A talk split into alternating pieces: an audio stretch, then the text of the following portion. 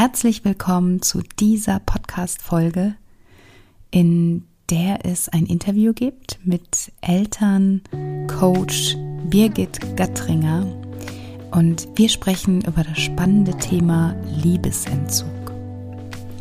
Es ist so schön, dass du da bist, hier bei deinem Lieblingspodcast Liebe, Sex and More. Mein Name ist Nicole Stuhl und ich bin deine Mentorin für eine dauerhafte, liebevolle und sexy Liebesbeziehung. Ich träume von einer neuen Generation von Frauen. Von Frauen, die mit sich selbst und ihrem Leben in Love sind. Frauen, die wissen, was sie wollen und sich aktiv trauen, ihre Weiblichkeit zum Ausdruck zu bringen und lustvollen und schamlosen Sex erleben können. Und mit diesem Podcast möchte ich dir aufzeigen, dass du dir ein Liebesleben nach deinen Wünschen kreieren kannst. Egal, wo du jetzt stehst, alles, was es braucht, ist eine Entscheidung. Herzlich willkommen zum Podcast Liebe, Sex and More. Ich habe heute eine ganz spannende Gästin hier im Podcast und zwar die liebe Birgit Gattringer. Sie ist Elterncoach, Mentaltrainerin für Kinder und Erwachsene. Und sie hat eine große Mission, ein Herzensthema. Und das ist es halt, ein harmonisches Umfeld für Kinder zu schaffen, in denen die Kinder selbstbewusst und stark fürs Leben heranwachsen können. Und um dieses Ziel zu erreichen, unterstützt sie Eltern und Pädagogen. Und ja, erstmal herzlich willkommen, liebe Birgit. Ich freue mich, dass es denn jetzt doch endlich geklappt hat. Ja, genau. Dankeschön für die Einladung. Ja, sehr gerne. Du bist ja auf mich gestoßen über einen schon etwas älteren Blogpost von mir über das Thema Liebesentzug. Da habe ich darüber gesprochen, was mir in der Kindheit widerfahren ist. Also werde es nochmal ganz kurz wiederholen für die Zuhörer, um sie abzuholen. Und zwar hat meine Mutter in der Kindheit immer so reagiert, wenn irgendwas passiert ist, was ihr jetzt gegen den Strich gegangen ist, was ich aber gar nicht mittel unmittelbar irgendwie erfahren habe, sondern es war etwas, ähm, ja, ein Streit oder ein Gespräch, was sie mitgehört hat und ich habe etwas gesagt, was sie nicht wollte, dass es irgendwie in die Öffentlichkeit kommt oder wie auch immer. Meine Mutter hat immer mit Liebesentzug reagiert. Und das war wirklich heftig. Also teilweise hat sich das über Tage, sogar Wochen mhm. hindurchgezogen. Und ich bin ja mit okay. zwei Brüdern groß geworden und es war eigentlich eher immer so eine Mutter-Tochter-Sache. Mit meinen Brüdern hatte meine Mutter das nicht. Und mhm. äh, sie hat mich wirklich in der Zeit einfach links liegen lassen. Sie hat mich ignoriert. Sie hat nicht äh, direkt mit mir gesprochen. Sie hat mich nicht in den Arm genommen. Sie hat mich, äh, ja, nicht, nicht angesprochen. Das war für mich wirklich schlimm. Also richtig schlimm, weil ich habe alles versucht. Und jedes Kind will ja von der Mutter geliebt werden. Und in meinem Fall war es so, dass mein Vater als Ingenieur ganz oft auf Reisen war und das für Monate, also bis zu einem Jahr war er mal weg. Und meine Mutter hat halt hauptsächlich die pädagogische Aufgabe erfüllt als Elternteil, als fast Alleinerziehende. Mhm. Und ähm, ich mache da gar keinen Vorwurf draus und wir konnten das auch glücklicherweise noch im Guten besprechen. Und ähm, trotzdem war es etwas, worunter ich sehr gelitten habe in meiner Kindheit. Mhm. Und das hat mir, ähm, das hat mich ewig begleitet und ich habe wirklich immer versucht, etwas zu tun, um meiner Mutter zu gefallen. Ich habe ihr Briefe geschrieben, ich habe ich habe Blumen gepflückt, ich ähm, habe alles Mögliche gemacht. Ich habe im Haushalt geholfen, einfach um sie wieder irgendwie gütlich zu stimmen und nichts hat gepasst und irgendwann war es dann für meine Mutter ausgesessen und wir haben dann nie darüber gesprochen, was denn eigentlich passiert ist, weil ganz oft wusste ich ja gar nicht, was ich falsch gemacht habe. Und mhm. irgendwann war es halt ausgesessen und hat sie wieder mit mir gesprochen und dann war es so wie immer. Aber ich hatte permanent immer diese Angst, so, oh, was, wenn ich was Falsches sage? Und ich habe dann wirklich, um es jetzt mal kurz zu machen, ich habe mir geschworen, das mache ich mit meinen eigenen Kindern nie im Leben. Und dann war ich dann ein paar Jahre später, ähm, ich glaube, ich war, es war während des Studiums und ich hatte einen Freund und es kam zu einer Streitsituation und ich drehe mich um und will schmollen und ins Schlafzimmer mich zurückziehen. Und dann sagt er, ja, genau so machst du es jedes Mal. Du strafst mich mit Liebesentzug und du redest nicht mehr mit mir. Und dann dauert das ein paar Tage und irgendwann ist wieder gut. Und da war für mich so der Groschen gefallen tatsächlich, weil ich es da erst verstanden habe, dass ich dieses Verhaltensmuster eins zu eins übernommen habe, obwohl das wirklich, es, ich wollte das ja nicht. Das habe ich unbewusst übernommen. Und durch diesen Freund ist mir das so klar geworden. Und also es ist heute noch so, dass es die erste Reaktion ist, wenn jemand persönlich abfällig oder so gegen mir gegenüber wird, dass ich mich dann zurückziehen möchte.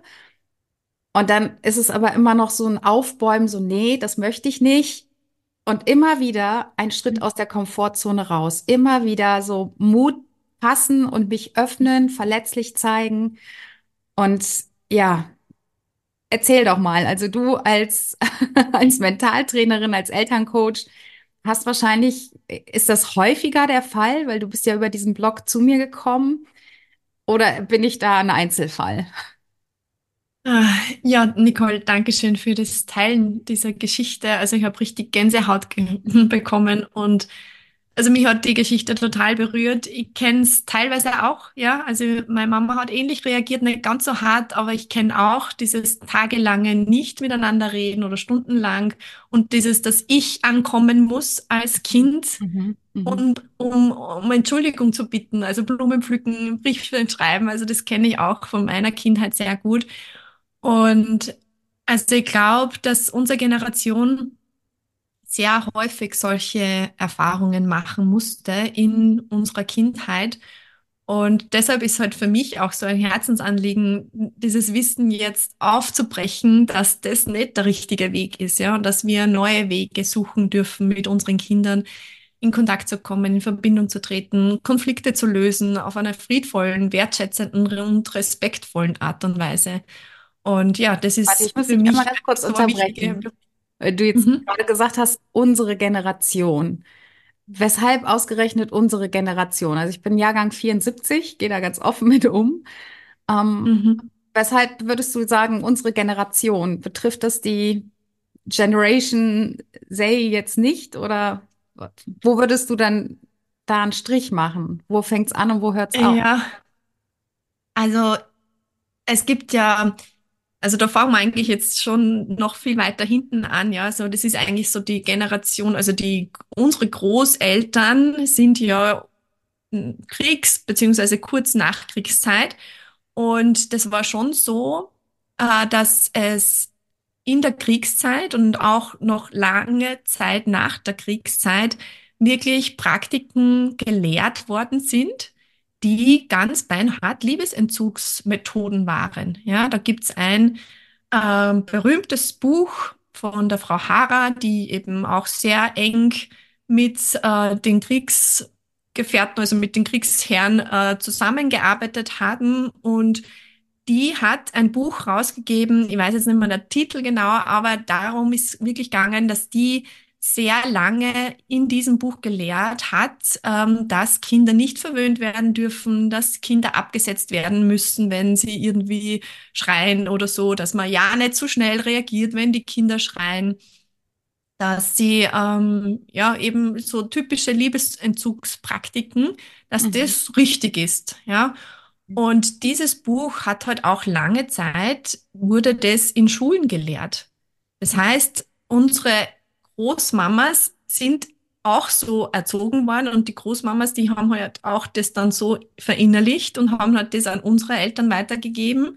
Die haben halt jetzt auch das einfach übernommen oder vielleicht teilweise übernommen, weil sie auch gemerkt haben, das funktioniert vielleicht nicht so gut oder sind dann schon in die Reflexion gegangen, haben Heilungsarbeit gemacht, aber wahrscheinlich auch noch nicht ausreichend, um diese schmerzhaften Verletzungen und Erfahrungen wirklich aufzubrechen. Und ja, also ähm, das ist, glaube ich, ein ganz ein wichtiger Punkt, dass man über diese, diese, ja, diese Sache dann auch offen redet. Und Mhm. es ist so ein Generationenschmerz eigentlich, ja, dass äh, wir bewusst da irgendwie manipuliert worden sind äh, dem Krieg zuliebe. Ja, also das war, es war ja einfach das Ziel, brave Zinssoldaten zu großzuziehen und heranzuziehen, die einfach gehorchen, ja, und die tun, was äh, der Heeresführer sagt und ähm, deshalb wurden sie emotionsarm gemacht, deshalb wurden sie bindungsarm gemacht und genau und und wir leiden halt jetzt einfach auch noch drunter, ja, weil das einfach nicht so so, so schnell heilen kann, dieses ähm, diese tiefsitzenden Praktiken und Verletzungen, die einfach da passiert sind, ja. Oh, ich habe Gänsehaut, wenn du das erzählst, weil, also, dass sowas tatsächlich gelehrt worden ist, weil Ja. ich weiß, dass das Verhältnis zwischen meiner Mutter und ihrer Mutter eine Katastrophe war. Also es gab eigentlich kein Mhm. Verhältnis. Mhm. Ja, Ja, schau, aber da ist auch, ne, also das war Mhm. so quasi minus zehn. Deine Mama hat jetzt schon Schritte gemacht, vielleicht bei minus acht. Und jetzt ist halt auch wieder, also es ist ganz logisch, dass uns das dann auch schwer fällt, ja, weil das ist einfach so tief verinnerlicht und das ist total logisch, wenn du das vorgelebt bekommen hast, das Liebesentzug bei Streit, dann bist du auch so, dann reagierst du auch so. Und Gratulation dazu, dass du das so schnell und so früh für dich erkannt hast, äh, und so quasi der Groschen gefallen ist. Und dennoch weiß ich, dass es total schwierig ist. Ja, da braucht es einfach ganz viel Heilungsarbeit, ganz viel Bewusstsein, ganz viel äh, Selbstliebe, ja, und dass das wieder heilen darf und dass hier wirklich auch äh, Transformation auch passiert, auch im Gehirn. Im, im, im Gehirn passiert ja ganz viel. Also Liebesentzug ähm, gibt es ja mittlerweile wirkliche Gehirnscans, die nachweisen, dass Teile vom Gehirn, vom limbischen System, der Hippocampus, so genau kenne ich mich da jetzt auch nicht aus, ich bin keine Ärztin, aber auf jeden Fall vom limbischen System sind da Teile einfach unterentwickelt. Das kann man mittlerweile nachweisen. Und Wow. es ist natürlich dann entscheidend. Ähm, Kinder sind in so einer Art Alarmzustand, eh so wie es das du beschrieben hast, ja. Es ist ständig so wie das Erdmännchen, die es, das so schaut, gibt es irgendwo die Gefahr, wo ist die Gefahr, wo, wo habe ich wieder was falsch gemacht, muss ich mich wieder irgendwie entschuldigen, muss ich wieder quasi Bittsteller sein. Mhm. Ähm, und wenn Kinder in so einem dauerhaften Zustand ist, dann schüttet auch der Körper ganz viel Stresshormone aus. Ja, das heißt, es hat ja ganz viel Cortisol im äh, Körper und dieses Cortisol hat halt einfach Auswirkungen auf unseren gesamten Körper, auf das Gehirn auch. Und also das ist einfach so, finde ich auch so gut, dass man das mittlerweile wirklich nachweisen kann, weil es gibt ja nach wie vor Empfehlungen, dass man Kinder schreien lassen soll, um Schlaftraining zu machen und solche Sachen, ja. Und davon, also da kriege ich immer ganz ein enges Herz, wenn ich sowas lese, da, boah, da ähm, bin ich ganz unruhig und da möchte ich am liebsten durch die ganze Welt schreien, dass das einfach Blödsinn ist, ja. Das ist einfach fucking Bullshit. Mhm.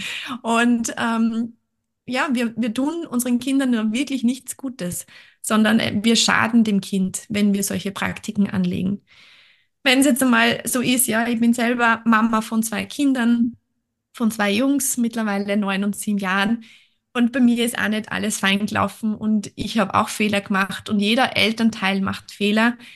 Aber das ist ganz was anderes, als wenn ich systematisch ansetze, ja, so wie es deine Mama gemacht hat. Wenn das einmal passiert oder zweimal passiert und es wird dann darüber geredet, wieder in die Verantwortung auch selber zu kommen.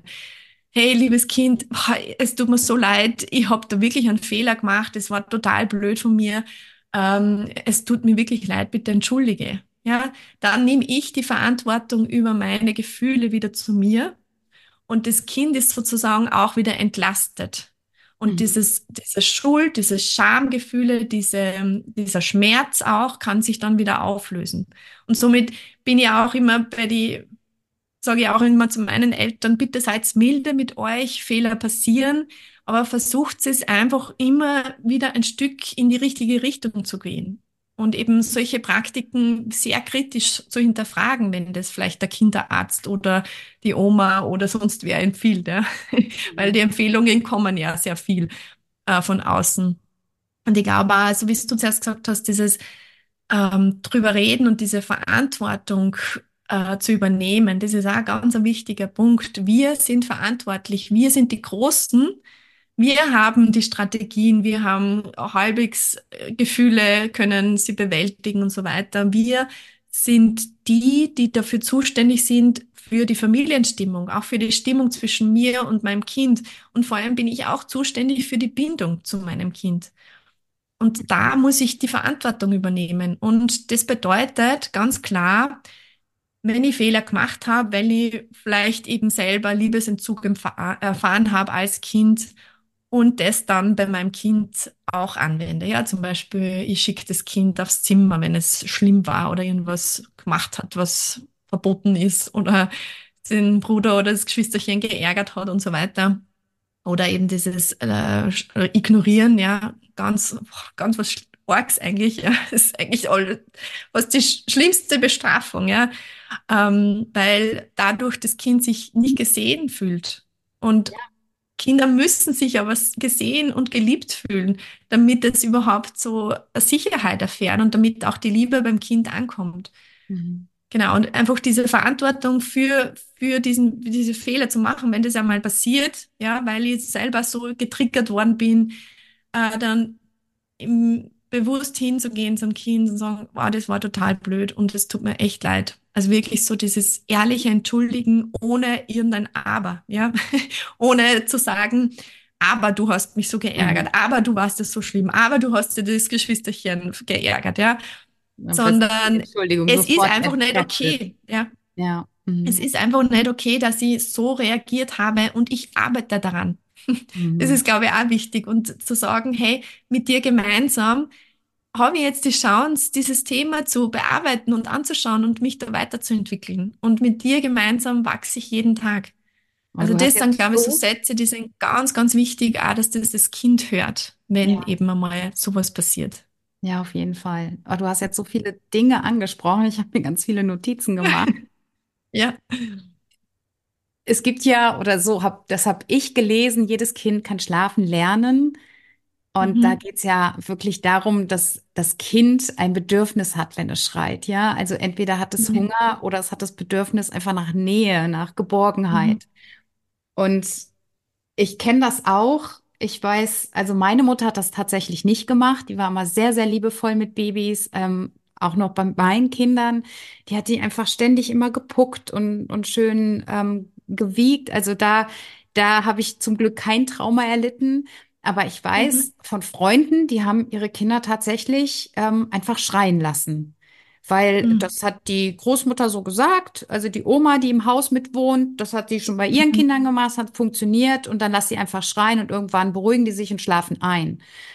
Mhm. Aber das hätte ich einfach so rein intuitiv irgendwie vom Herzen her, du hast gesagt, dein Herz wird dann ganz eng. Ich hätte das gar nicht irgendwie zustande gebracht. Also da ne, dann wird mir schon ganz, ganz flau im Magen.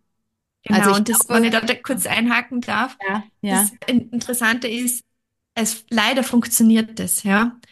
Aber es funktioniert aufgrund eines hohen Preises. Es funktioniert, weil das Kind nicht lernt zu schlafen, alleine einzuschlafen. Nein, das Kind lernt, sich ruhig zu stellen. Und mhm. das Kind lernt, ähm, wenn das Kind schreit, es wird keine Antwort gegeben, ja, es gibt keine Nähe, es gibt keine, also keine Bedürfniserfüllung, dann ähm, ist es so, dass das Gehirn äh, auf drei Arten reagiert, ne? Kämpfen, flüchten oder starren oder mhm. erstarren, ja. Mhm. Und wenn ich, also wenn ich jetzt kämpfe, also das Baby schreit, ich kann es nicht irgendwie verändern, ich kann nicht flüchten als Baby, dann komme ich in die Starre. Mhm. Und das ist so eine, eigentlich eine Notstarre, das haben wir auch mittlerweile bei, bei Tieren, bei Säuglings, also, also ähm, Säugetieren gefunden oder herausgefunden, dass die genau dieselbe Schockstarre machen. Ja. Weil es eigentlich ums nackte um, um Überleben geht, ja. Es geht wirklich um das, dass alle Körperfunktionen sozusagen zusammengezogen werden, um äh, überleben zu können. Mhm. Ich könnte mir auch vorstellen, Deshalb ist das Kind ruhig dann, ja? Ja, durch das viele Weinen, also wenn man das selber kennt, wenn man mal viel geweint hat, das ist ja dann auch irgendwie, irgendwann kommt man in so einen Erschöpfungszustand und dass man Mhm. dann einfach nur noch schläft. Aber das Ja. Gefühl ist ja entscheidend. Mit welchem Gefühl schlafe ich ein? Ich bin Mhm. enttäuscht, ich bin frustriert, ich bin traurig und dann ist halt dieses ganze Cortisol im Körper. und es wird ja nicht Mhm. abgebaut. Und ich weiß aus meiner Arbeit als Intimitätscoach, dass gerade Babys, die müssen ja diese Berührung überhaupt Mhm. spüren, um sich selber wahrzunehmen, weil die können, die können sich ja gar nicht wahrnehmen, wenn sie nicht selber irgendwie berührt werden, gestreichelt werden, Mhm. liebkost werden. Also von daher, ähm, liebe, liebe Frauen, wenn ihr hier zuhört, ähm, behandelt eure Babys einfach ganz liebevoll und die haben ein Bedürfnis in dem Moment, wo die schreien. Und geh dem bitte nach. Das ist so wichtig. Weil Mhm. wie Ja, wirkt und sich ich das denn aus, wenn, wenn ein Baby als Schreikind einfach nicht irgendwie wahrgenommen wird, wenn es liegen gelassen wird? Was würdest du denn da sagen als, als Elterncoach? Was hat das denn nachher beeinträchtigt, dass die Beziehung zum, zu den Eltern, Kind-Eltern-Beziehung oder kann man das vernachlässigen? Was würdest du da sagen aus Erfahrung? Also es sind aus meiner Sicht sehr hohe Spätfolgen möglich. Ja? Also es, das Kind ist eben dann in so einem Alarmzustand. Das Gehirn des Kindes, das ist ja alles äh, unbewusst. Ja? Das ist ja jetzt nicht ein bewusster Akt, aber das Kind kann sehr äh, unterschiedlich dann Folgen haben, ja, von Aggressivität oder Beziehungsunfähigkeit bis hin zu ähm, ja, Schüchternheit, Angstzustände, Depressionen. Also da gibt es ja mittlerweile auch Studien, die wirklich dann sagen, da gibt es eine vermehrte Häufigkeit, dass solche Leute dann an Depressionen erleiden. Also Mhm. es hat jetzt nicht nur Gefühlszustände, jetzt nicht nur, dass das Kind traurig ist und verlassen fühlt, sondern es hat wirkliche Folgen. Deshalb da unbedingt abraten von diese Praktiken und auch so auf sein eigenes Herz zu hören. Und ich glaube, das ist auch so ein entscheidender Punkt, was ähm, viele vielleicht nicht zulassen. Ja, ich glaube, jede, jedes Baby bringt so viel Chance, sein eigenes Herz heilen zu lassen und das eigene Herz wieder aufmachen zu lassen. Und wenn ich aber schon so selber so verpanzert bin, dass ich da so, so hart bin zu mir selbst, zu meinem Baby, dann, wow, dann ist es wirklich eine große Einladung, da hinzuschauen und auch wirklich so in, in die eigene innere Arbeit zu gehen. Mhm. Also ich kann aus eigener Erfahrung sagen, ich, ähm, ich habe so viel zu dem Thema zu sagen. Ich weiß gar nicht, wo ich anfangen soll. Also erstmal ein Kind äh, schreien zu lassen, das habe ich zum Glück nie gemacht. Und ich habe Mhm. aber eine Zeit lang in Schweden gelebt. Wir haben ja gerade im Vorfeld schon darüber gesprochen. Und in Schweden ist es eine Pflicht vom Staat, wenn ein Kind quasi erwartet wird, dann müssen beide Elternpaare, also Mann und Frau, den Kurs Starke Eltern, starke Kinder absolvieren. Sonst bekommen sie kein Kindergeld, werden nicht gefördert. Und das ist ein Pflichtprogramm. Also sobald feststeht, da ist eine Schwangerschaft, bekommen die, ich glaube, ab dem sechsten Monat oder so, die Einladung, diesen Kurs zu besuchen. Mhm. Und das habe ich mitbekommen damals von einer Arbeitskollegin und habe gedacht, so, boah, wie spannend. Und Ja, dann gab es noch ähm, die Geschichte, dass Elterngeld wird nur gezahlt, wenn der Mann auch zu Hause bleibt. Und das war Mhm. Ähm, 2002. Da gab es das in Deutschland noch nicht. Da war das eher so No-Go, dass der Mann zu Hause bleibt und ähm, Elterngeld kassiert. Das, der wurde dann irgendwie so, so schräg angeguckt, so Mhm. zu Hause. Das ist ja, das hat sich ja glücklicherweise auch schon so ein bisschen geändert. Ich weiß nicht, wie es in Österreich ist, aber wahrscheinlich dann Ähnlich, ja. Mhm. Und ich habe dann diesen Kurs, als ich selber schwanger war. In Deutschland gibt's den vom Kinderschutzbund, starke Eltern, Mhm. Starke, Kinder, starke Eltern, so. Und ähm, ich habe den gemacht präventiv, als mein Kind halt da war, als noch im Babyalter war. Und ich habe einfach so viele Dinge da gelernt, die ich vielleicht intuitiv gemacht hätte, wie zum Beispiel so einfache Sachen, dass man nicht von oben herab so die Kinder schellt und sagt, so, sondern immer auf Augenhöhe zu gehen, also immer auf, auf die Knie zu Mhm. gehen und dem Kind wirklich Auge in Auge gegenüber zu stehen. Und ähm, ja, du hast gerade eben das Wort aber gesagt, ne, dass das letztendlich, wenn man ein Kompliment macht oder so und dann aber oder eine Entschuldigung hinsetzt und dann aber, das Kompliment oder die Entschuldigung ist sofort zunichte, sobald das Wort Mhm. aber folgt.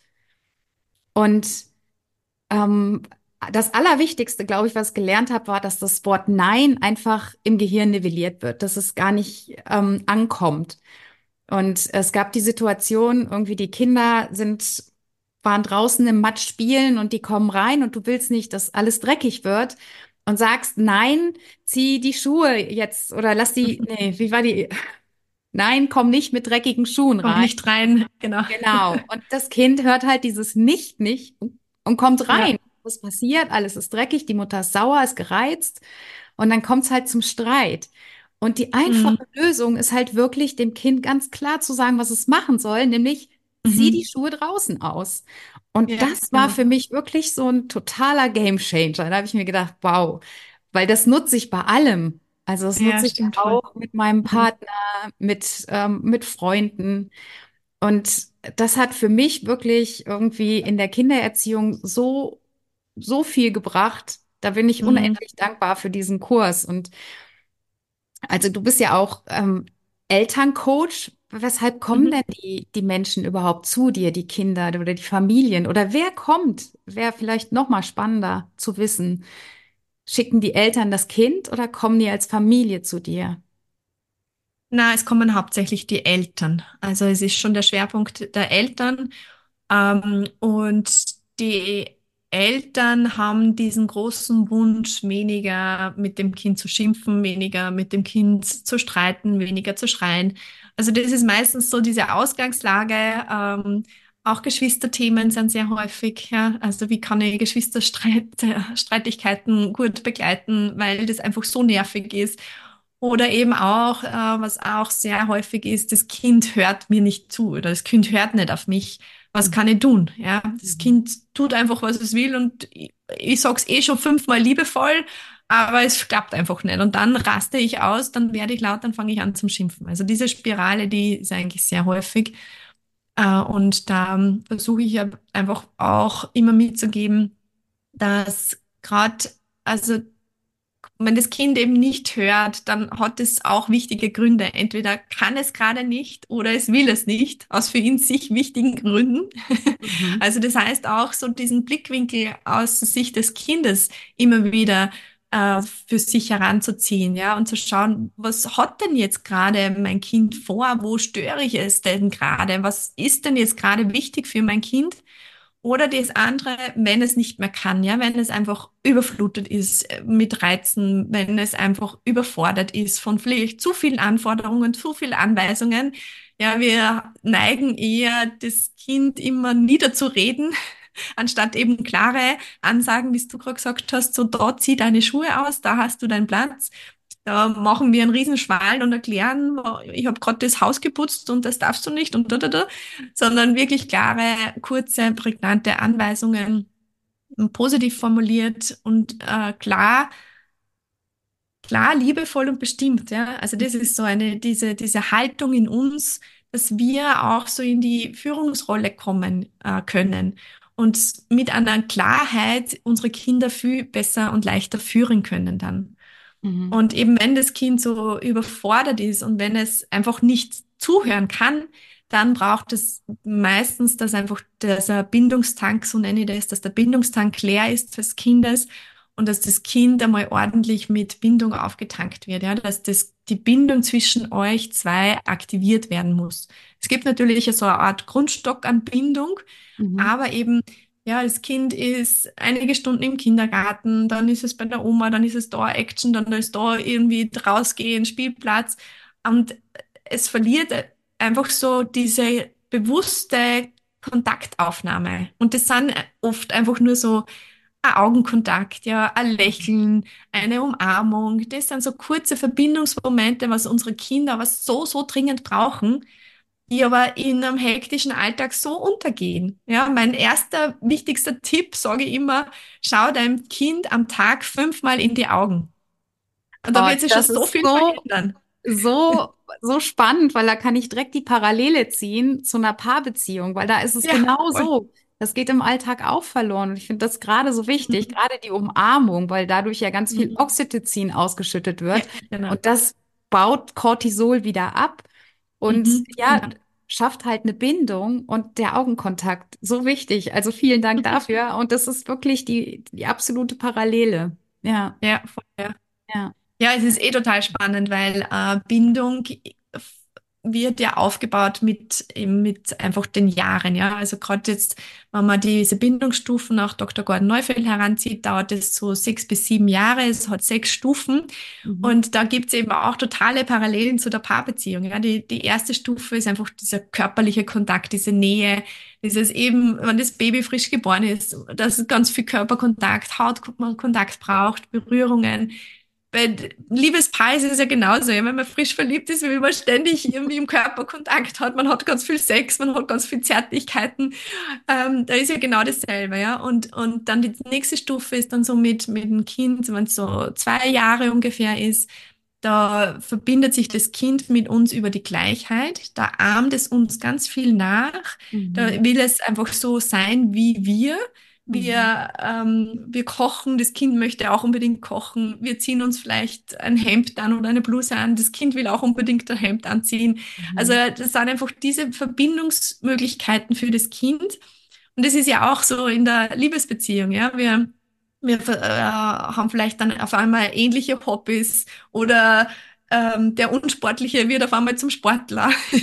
Also einfach so, wir versuchen uns ja auch über diese Ebene auch. Mhm. anzunähern in einer Liebesbeziehung. Ja. Dann die dritte Stufe ist einfach so diese Zugehörigkeit, ja, gerade für, fürs Kind ganz wichtig, so im dritten, vierten Lebensjahr, dass es fühlt, es ist ein wichtiges Teil der Familie. Ja, du gehörst zu uns. Wir gehören für immer, immer, immer zusammen.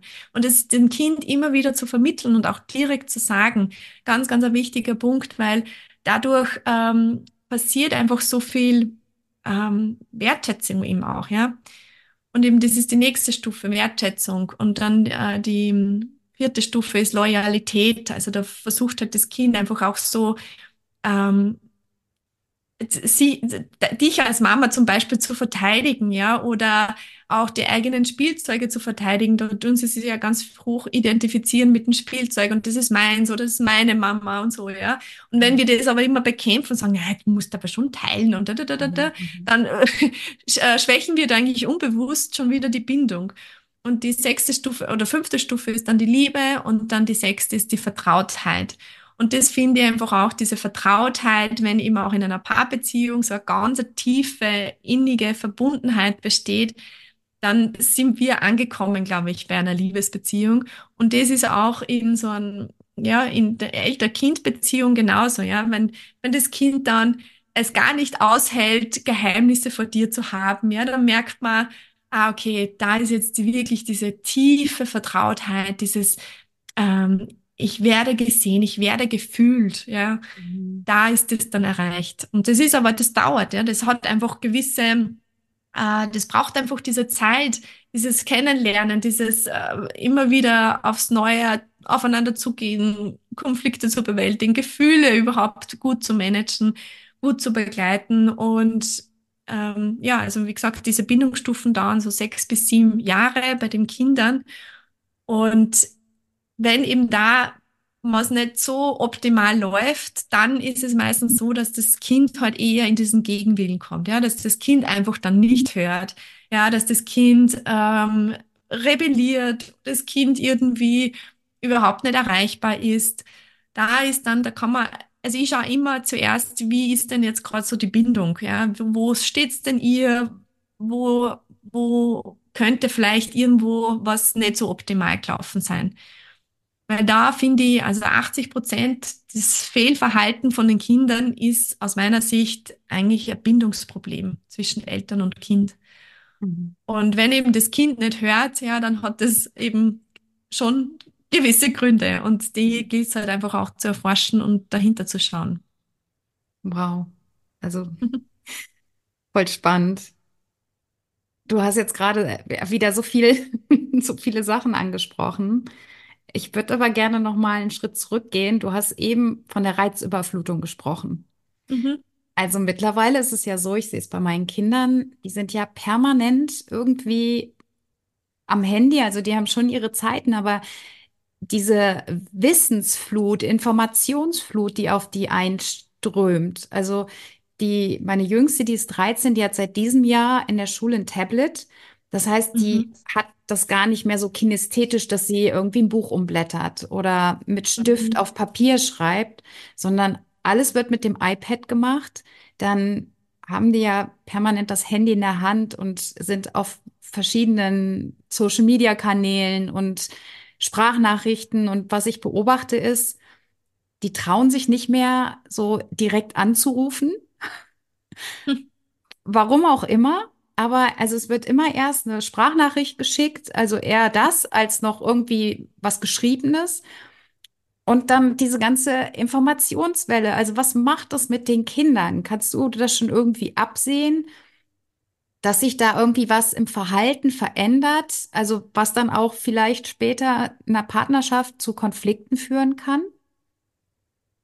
Ja, ich glaube, es ist ganz entscheidend, wie wir einfach selber auch damit umgehen und vor allem auch, dass wir immer wieder im Dialog bleiben mit unseren Kindern, vor allem wenn sie dann schon im Teenie-Alter sind, dass man immer wieder so ein bisschen in die Reflexion mit dem Kind geht. Ja, wie Mhm. geht's dir danach? Ähm, wenn du jetzt zwei Stunden am Handy hängst, wie fühlt sich dann dein Körper an?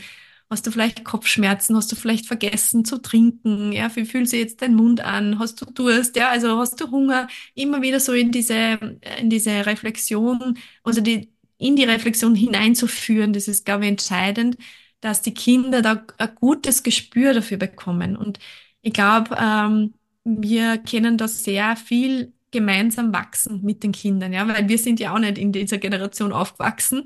Und ganz ehrlich, ich glaube, es gibt sehr viele Erwachsene, die auch schon irgendwie sehr pro große Probleme haben, mit dem Handy umzugehen oder halt einfach auch mit dieser äh, ständig entertained zu werden, ja. Mhm. Also ständig dieses ähm, super Shorts und äh, einfach so kurze, tolle Sachen, die einfach angenehme Gefühle erzeugen. Das ist ja so.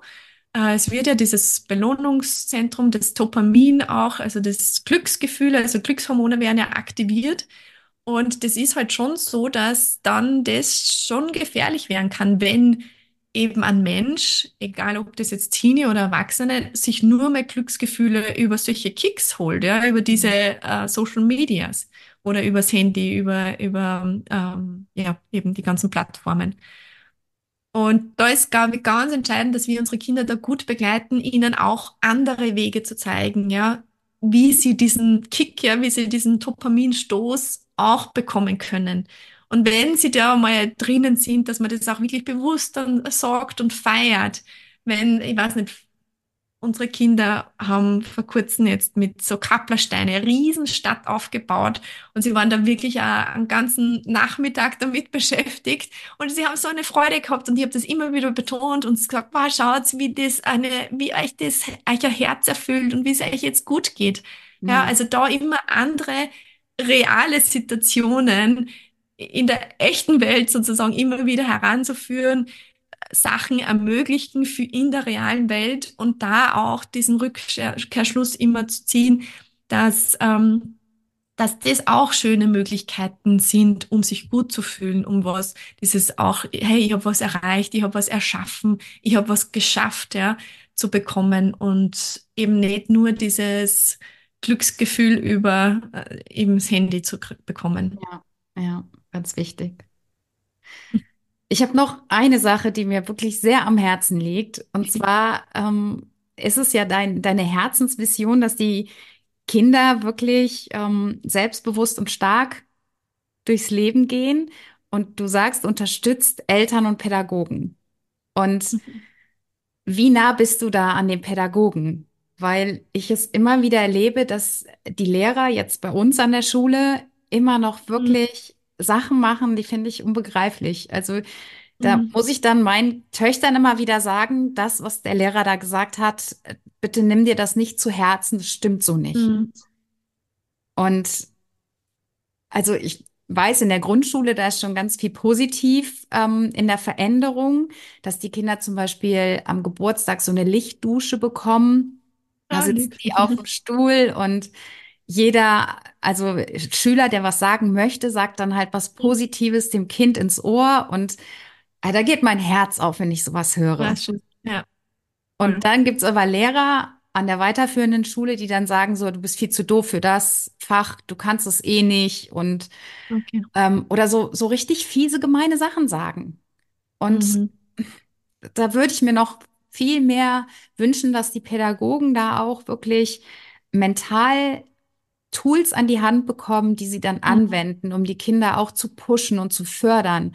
Und ich finde, das ist noch viel zu wenig. Und da darf, glaube ich, noch ein bisschen gearbeitet werden mit den Pädagogen. Also deshalb nochmal die Frage, wie nah bist du Das an stimmt. den Pädagogen dran? Ja, leider noch nicht nah genug, muss ich auch sagen. Ähm, es, wir haben sehr viele Pädagogen, die einfach von sich aus äh, Interesse zeigen, die ganz viel annehmen, die ganz viel auch mit, äh, mitnehmen aus meinen Kursen, aus meinen Coachings. Ähm, aber jetzt so ein eigenes Programm für Pädagogen und dass das vielleicht sogar ges- gestützt ist, ja, ähm, da bin ich leider noch nicht. Ist auch eine große Vision. Ähm, vor allem aus, wie du gesagt hast, das Beispiel mit Schweden finde Mhm. ich super interessant. Also in Österreich gibt es immer wieder so Diskussionen, Elter Elternführerschein. Mhm. Und für mich wäre das auch total wichtig, ja, so ein Grundlagenwissen mitzugeben. Für alles gibt's eine Anleitung. Für, äh, weiß nicht, fürs Auto braucht man hunderttausend Genehmigungen und eben einen Führerschein, eine große Prüfung. Wir müssen äh, regelmäßig die TÜV-Untersuchung machen, heißt das bei euch in der Strecke. Also bei uns heißt es PICAL, also einfach so diese Zulassungs Ja. ähm. Aber äh, das Wichtigste eigentlich für unsere Kinder, da passiert eigentlich nichts. Da geht man davon aus, das wird schon irgendwie gemacht, ja, und das wird schon irgendwie gut gehen. Aber ja, äh, gerade jetzt was eben Bindung, was Gefühle betrifft, was so die Kommunikation betrifft, aber eben auch so dieses, ähm, wie, wie schaffe ich da für mich da auch ja, mich gut zu stärken, dass ich in meiner Kraft stehe, dass ich ja wirklich gut da sein kann für mein Kind. Äh, das sind so wichtige Basics, die gehören eigentlich schon überall gelernt, ja. Und also ich versuche auch äh, in Schulen reinzugehen und mache so, äh, so kurze Kindermentaltrainingseinheiten, so 45 Minuten mit so kleinen Kindergruppen. Das ist natürlich total schön und voll wertvoll und ich glaube, es braucht einfach beides. Ja. Es braucht diesen Grundstock vom Eltern, von den Pädagogen und diese Rahmenbedingungen.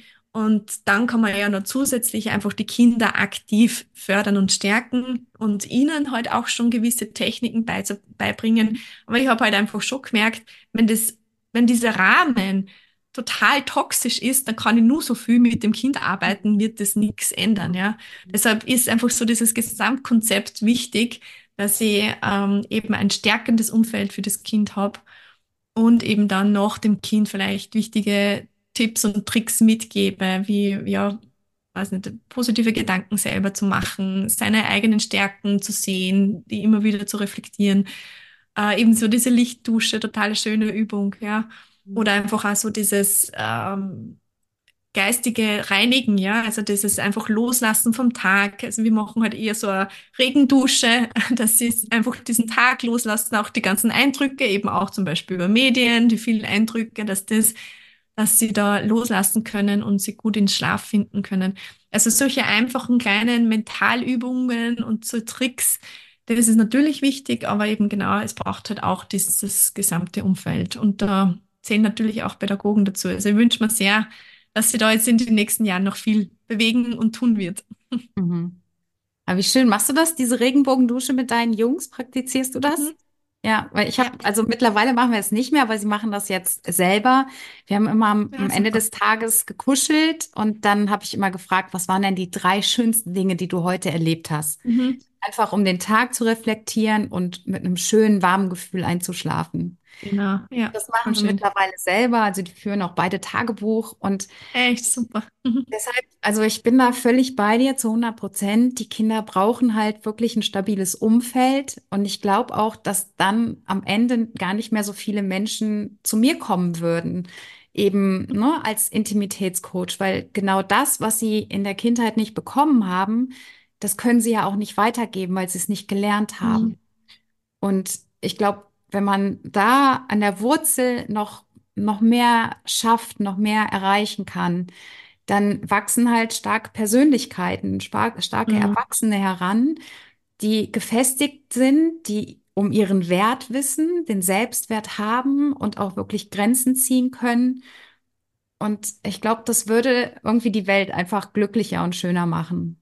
Also von daher finde ich das fantastisch, was du leistest an Arbeit und habe mich so gefreut, weil sich das so schön ergänzt und wir haben ja auch jetzt im Laufe des Interviews ganz viele Parallelen ziehen können und ich finde eine ein gesundes Umfeld ist das A und O.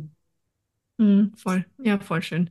Ja, das kann ich auch total unterstreichen. Also ich glaube auch, wenn wir, also so Friedensarbeit beginnt wirklich erstens einmal bei uns und dann halt in der Familie, äh, bei unseren Kindern. Und da setzen, also da sehen wir den Samen für einfach auch ähm, einen friedlichen Umgang mit allen und eine friedliche Welt, ja.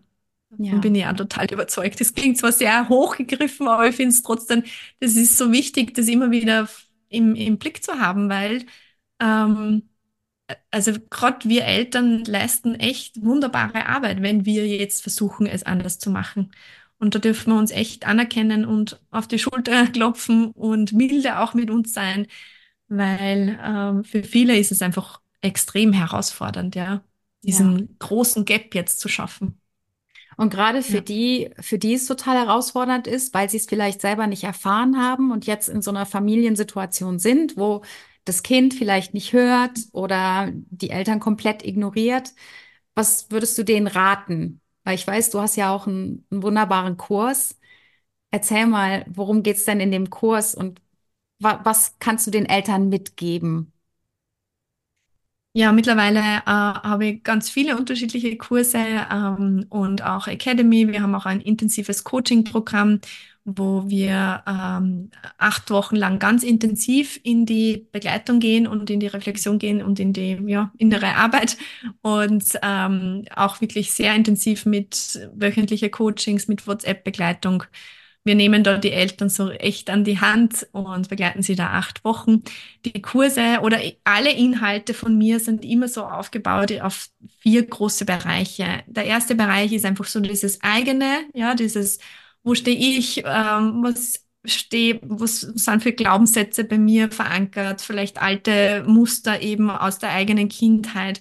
Wie kann ich gut für mich sorgen? Wie kann ich wieder in meine Kraft kommen? Das ist die erste Säule. Die zweite Säule ist einfach das Bindungsthema. Das habe ich eh schon sehr ausführlich gesprochen. Da ist einfach so ganz viel äh, für mich war das einfach total ein Gamechanger, ja, das ganze Wissen über die Bindung und diese ähm, Bindungsforschung, ähm, wie wichtig das einfach ist und wie basal die eigentlich sind, diese Sachen, aber einfach so schnell vergessen wird und einfach nicht gemacht wird bei unseren Kindern.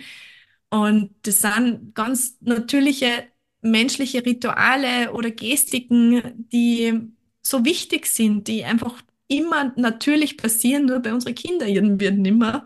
Und da finde ich einfach dieses Wissen sehr wertvoll. Also es hat für mich ganz viel bewegt und ich glaube, da darf ich auch viel weitergeben. Die dritte Säule ist einfach so, diese Gefühle gut zu begleiten. Also wie kann ich jetzt Gefühlsstürme von meinem Kind gut tragen, gut durch zu begleiten, weil das ist einfach auch so ein wichtiger Schritt, wenn ich es schaffe, mit meinem Kind durch diesen Gefühlssturm durchzugehen, dann ist es ganz entscheidend für die Bindung zueinander, ja, weil das Kind dann sich sicher gehalten fühlt.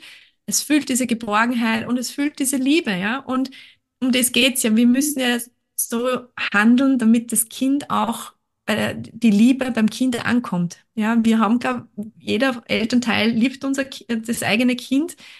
Aber leider machen wir oft den ganzen Tag Sachen, die eigentlich nicht zeigen, dass ich das Kind liebe. Mhm. Ja, und da, also gerade Gefühlsbegleitung ist so ein wichtiger Schritt, dass das Kind auch merkt, okay, ich werde geliebt und ich werde gehalten, egal wie schlimm jetzt gerade bei mir meine innere Welt aussieht und, und da irgendwie gerade Chaos herrscht oder ich vielleicht auch gemein war zu meiner Mama, zu meinem Papa, ja. Genau. Und die vierte Wichtig, Säule ist einfach so die, Ja, total ja, wichtig, weil gerade Gefühle, also ich habe das in meiner Kindheit nicht gelernt. Bei mir mhm, war eher so die Ansage, unterdrückt die Gefühle. mhm, Das ist nicht genau. schön und das musste ich mir erstmal selber wieder aneignen. Ja, Also ich habe wirklich auch einen Coach gehabt, der mir gezeigt hat, wie ich das anstelle, dass ich meine Gefühle auch Mhm, wieder fühle. Und Gefühle sind ja zum ja, Fühlen da, sonst würden sie nicht so genau. heißen. Und ja, Ja. total wertvoll. Und die vierte Säule? Genau, ich habe auch übrigens einen Coach braucht, um wieder Gefühle lernen zu dürfen und fühlen zu dürfen. Also mir geht's genauso. Und auch so die eigenen Bedürfnisse wahrzunehmen, die zu spüren und dann auch eben friedvoll auszudrücken. Genau, und die vierte Säule ist einfach die Kommunikation. Ja, das ist einfach diese Abrundung, was du brauchst, welche Worte, ähm, wie kann ich jetzt mein Kind mit meinen Worten erreichen. Und genau, also so lege ich eigentlich alle meine Themen oder meine Inhalte an und eben, ich habe einen, Kurs, der sehr spezifisch auf dieses Thema, auf diese vier Säulen eingeht, aber auch das Mentoring-Programm basiert auf diese vier Säulen. Es ist halt noch intensiver, noch tiefer, noch ausgedehnter. Mhm. Ähm, genau. Und ja, Buch habe ich geschrieben schon und wow. mehrere Kurse, auch Mama-Kraftgeber. Mhm. Genau, es sind schon sehr vielfältige Produkte entstanden und ja, freue mich, wenn ich da einfach die, die Eltern damit bereichern darf. Ja, ah, Mama-Kraftgeber ist ein schönes Wort. Toll. Ja, ich werde es auf jeden Fall verlinken, weil ich finde, die Arbeit ist so elementar wichtig. Und ähm, jeder darf sich einfach die Hilfe holen, die er braucht. Und das ist ja das mhm. Schöne, dass wir heutzutage diese Ressourcen haben, um das in Anspruch zu nehmen und auch die Reflexionsarbeit zu leisten, weil ich würde Mhm. heute nicht hier sitzen, wenn ich diese Arbeit nicht im Vorfeld bewältigt hätte. Mhm, voll, schön. schön. Und ja. auch zu diesen vier Säulen, die du jetzt aufgezählt hast, ich kann wieder eins zu eins die Parallele ziehen zu einer Liebesbeziehung, weil äh, ob ich jetzt mein Kind liebe oder meinen Partner liebe, also im Grunde ist es sehr, sehr identisch. Also mm, das stimmt. Ja. Hat mir, ich könnte jetzt noch stundenlang mit dir weiterreden. Ja, voll. Wie mir geht's. Oh, wir sind schon ganz schön ja, zeitlich genau. fortgeschritten, habe ich gerade ja, gesehen, ja. ja. Also vielen Dank für das Interview. Ich werde äh, deinen deinen Kontakt, den Kurs auf jeden Fall in den Show Notes verlinken. Und ja, danke dir von Herzen. Was wären jetzt noch so drei ultimative Tipps, die du den Eltern mitgeben würdest?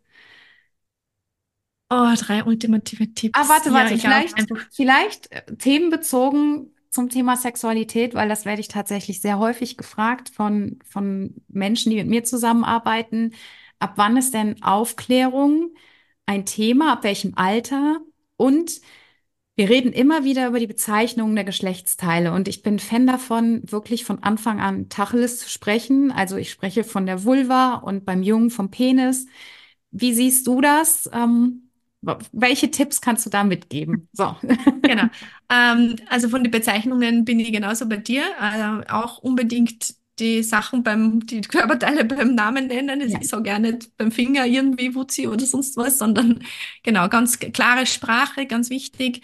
Und ähm, ja, auch, also zum Thema Aufklärung, da gibt es jetzt auch nicht wirklich so ein Alter, sondern da immer wieder hinzuspüren und hinzuschauen, zeigt mein Kind erstes Interesse, ja. Und das kann mit drei, vier schon sein. Es kann aber auch erst mit sechs, sieben sein. Und da einfach schon kindgerecht, kindgerechte Worte, also jetzt nicht alles offenbaren, ja, mhm. sondern zu schauen einmal, wie weit kann ich jetzt die Fragen vom Kind, ja, aller, wie kommen die Babys auf die Welt, bla bla bla, äh, äh, gut erfüllt äh, antworten und da wirklich zu schauen, okay, ist jetzt damit mein Kind zufrieden oder fragt es noch nach? Gibt es noch irgendwie mehr Interesse? Will es bei dem Thema bleiben? Oder dreht es sich um und sagt, ich habe schon wieder was anderes gefunden? Ja, dann reicht es auch. Ja, also da ja. wirklich sehr individuell und aufs Kind eingehen. Und ähm, ich finde einfach so eine gewisse Natürlichkeit ist einfach wichtig, ja, dass man auch sich selbst, also als Vorbild, dass diese eigene Körperlichkeit was ganz was Natürliches ist, dass, ähm, dass auch Nacktheit in der Familie sein darf, ja, dass, dass, der, dass die Kinder einfach sehen, wie, wie geht's äh, das Klo gehen, wie tut man sich duschen, wie tut man sich waschen, dass das einfach so ein natürlicher, normaler Umgang ist und dass da durch den Körper oder durch die Körperlichkeit keine Schamgefühle erzeugt werden müssen, ja, vom Kind. Und ähm, ja, genau. Das hast also mir aus der Seele so gesprochen. Also genau so hätte ich das jetzt auch beantwortet. okay. Und so ein schöner Abschluss. Sehr gut. Super. Ja. ja. Einfach Fein. natürlich sein, weil dann entsteht auch kein Tabu, dann wird niemand rot ja, genau. und dann ist es etwas, wie es ja auch ist, etwas Normales gehört zum Leben dazu. Genau. vielen, vielen Dank für dieses tolle Interview, liebe Birgit. Ich danke dir, war super schön. Hat richtig Spaß gemacht. So ein wundervolles Interview. Ich hoffe, du konntest auch ganz viele Erkenntnisse für dich aus diesem Interview herausziehen. Und es ist mir einfach so eine Herzensangelegenheit, dass endlich Schluss mit diesem Liebesentzug ist. Also nicht nur in der Kindererziehung, sondern natürlich auch in der Paarbeziehung. Und spür mal in dich hinein und achte auch mal auf die Situation, wo es zum Streit kommt. Wie gehst du damit um? Bist du schon reflektiert und kannst es ansprechen, kannst den Streit wirklich verbal lösen und auch ehrlich mit deinen Gefühlen sein und auch diese Gefühle zulassen. Dass das nicht immer so leicht ist, das weiß ich aus eigener Erfahrung und teil so gerne deine Geschichte mit mir. Schreib mir über E-Mail an info at nicole-intimacy.coach oder schreib mir über Instagram. Mich würde so sehr interessieren, was du für Erfahrungen gemacht hast mit Liebesentzug und wie du damit umgegangen bist. Ich wünsche mir so sehr für dich, dass du da herauskommst, dass du eine Lösung findest und am Ende des Tages geht es darum, wie viel du geliebt hast und mit wem du kostbare Momente geteilt hast. In diesem Sinne, let love be your enemy.